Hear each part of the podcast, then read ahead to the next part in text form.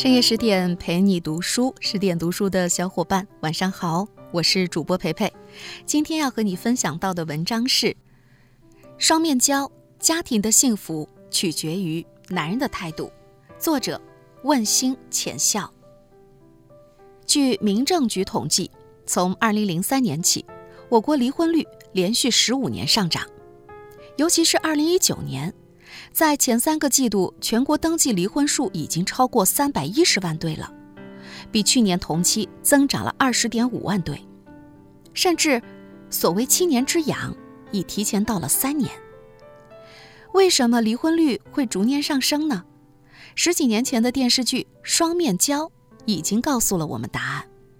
在这部剧中，婆媳矛盾、亲家大战、家庭暴力、经济、孩子等等。把婚姻里会出现的一切问题都呈现在了我们面前。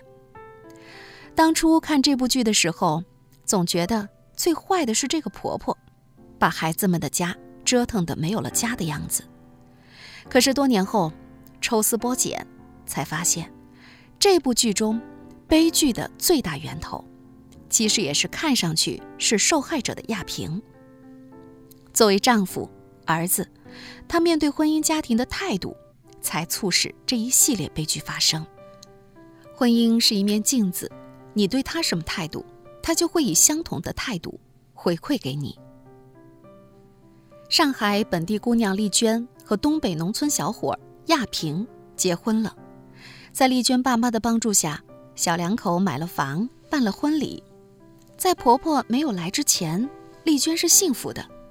丽娟会撒娇，也会使唤人，两个人在家中的分工很明确，和谐又温馨。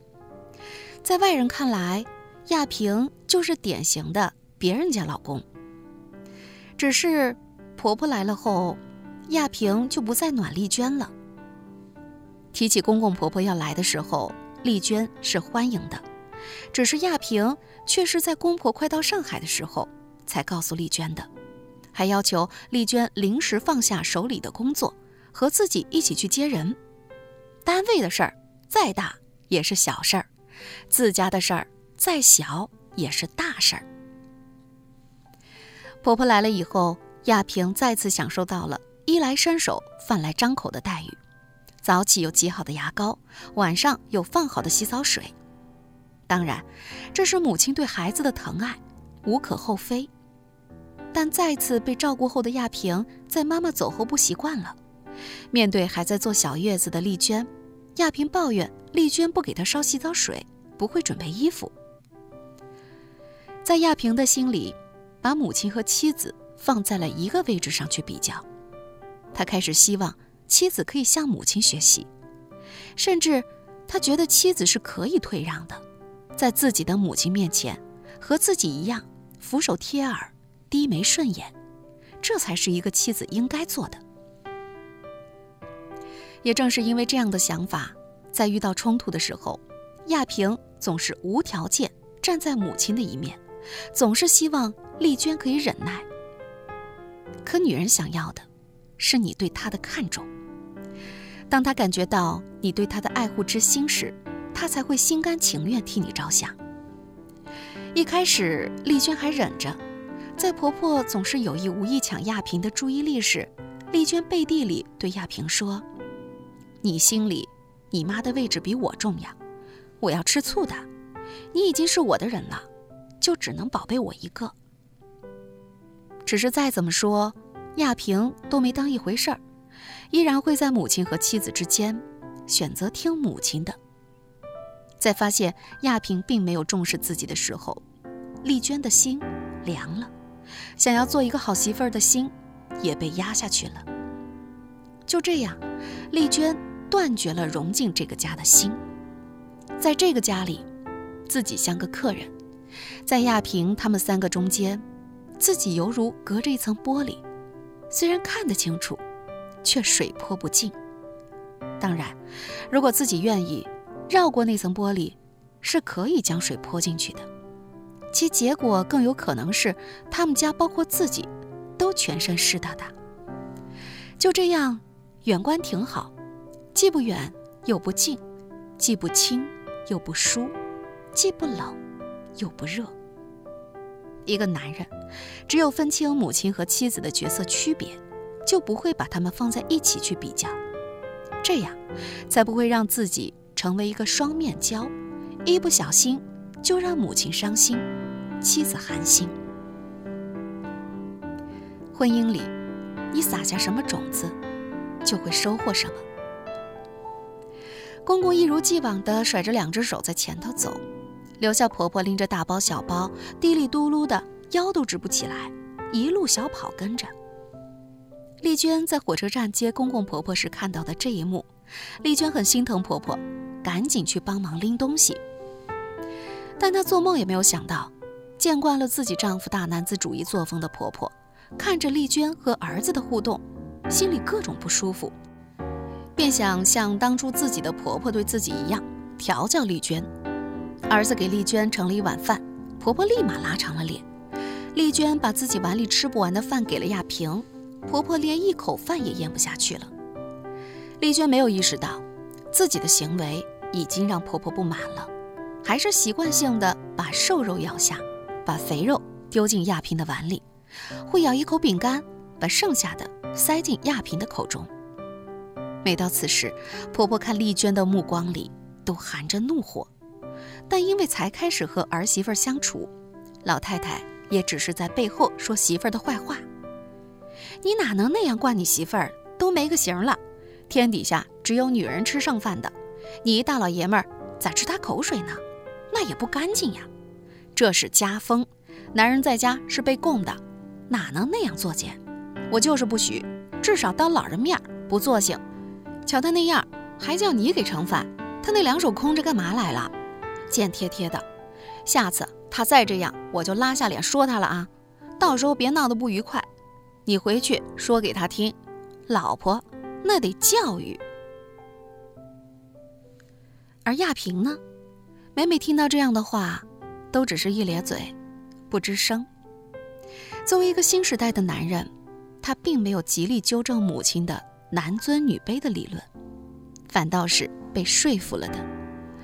老太太不止在背后说，当着丽娟的面也会旁敲侧击。有一次，老太太做了一盆红烧肉，几天没有吃肉的丽娟吃得很欢快。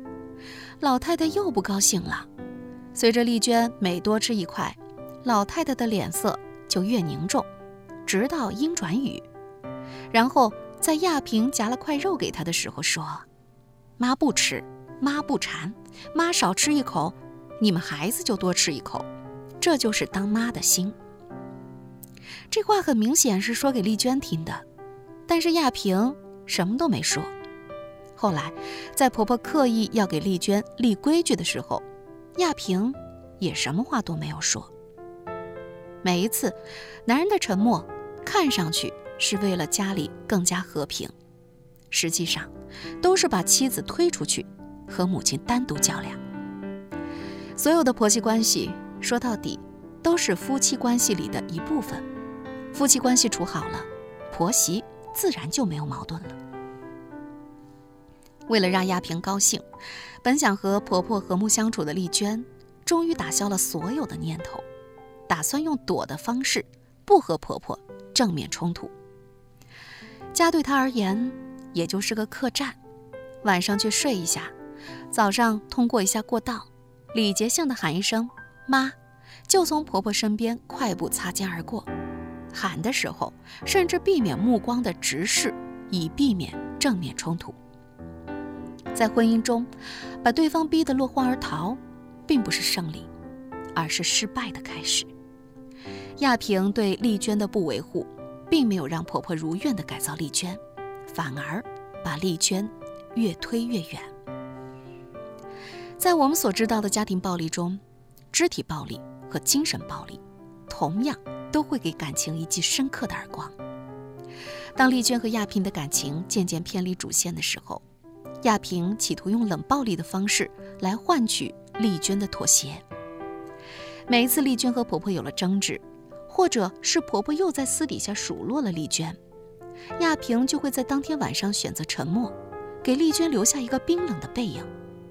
在婆婆以男人的身体不能熬为由，要求丽娟和自己轮流陪床看护公公的时候，丽娟气不过，她只心疼自己的儿子，拒绝了在医院为公公陪床。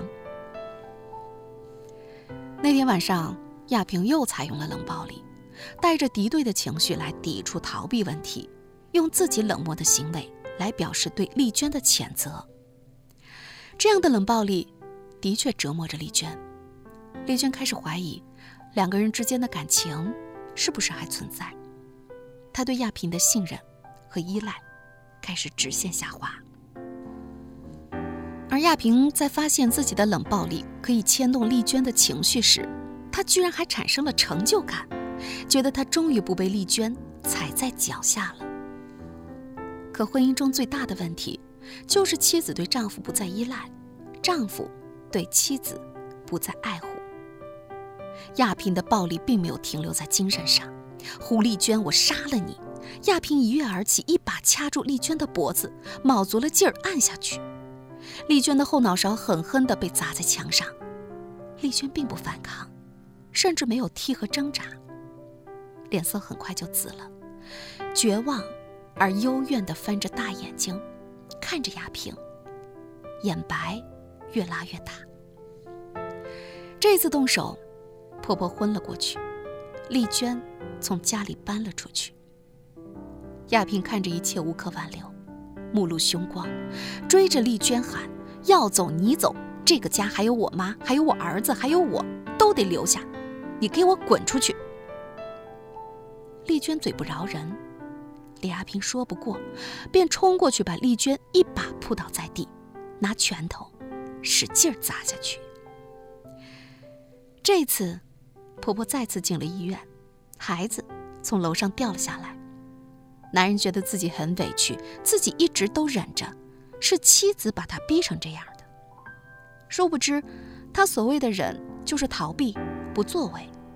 如果从一开始他选择的不是忍，不是解决问题的办法，那婆婆和妻子的内心怎么会有这么多的怨恨？而在婚姻里，暴力。一旦出现，人心就再也回不来了。周国平说：“好姻缘是要靠珍惜保护的，珍惜便是缘，缘在珍惜中，珍惜知心亡，则缘尽。爱情是婚姻存在的前提，珍惜是婚姻长久的条件。当家庭中出现暴力，那份想要携手白头的执念，也就逐渐消失了。这世上没有无冲突的婚姻。”也没有不吵架的夫妻，但有人越吵越甜蜜，有人越吵越寒心。这结果就是由男人对婚姻的态度决定的。婚姻中的相处方式千面千样，但幸福的婚姻里必定有男人对妻子珍惜的态度。这样的男人才可以经营好婚姻。更多美文，请继续关注十点读书。也欢迎把我们推荐给你的朋友和家人，一起在阅读里成为更好的自己。我是培培，在下一个深夜十点继续陪你读书。